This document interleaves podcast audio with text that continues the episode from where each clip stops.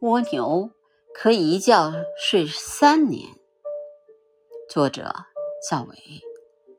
蜗牛是一个非常有趣的动物，它的有趣之处不仅仅在于它软软的身体，更在于它特别能睡。蜗牛是动物世界中少有的睡觉高手。首先，蜗牛是一个冬季、夏季都休眠的动物。每到高温干旱的季节来临的时候，它便躲进自己身上背的那个舒适的小楼里面避暑。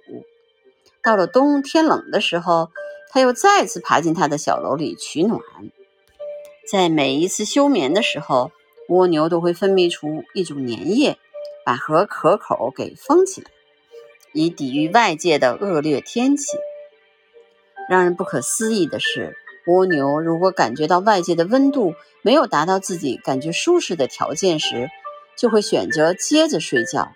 而蜗牛这一睡就可以坚持三年，完全可以称得上是睡美人了。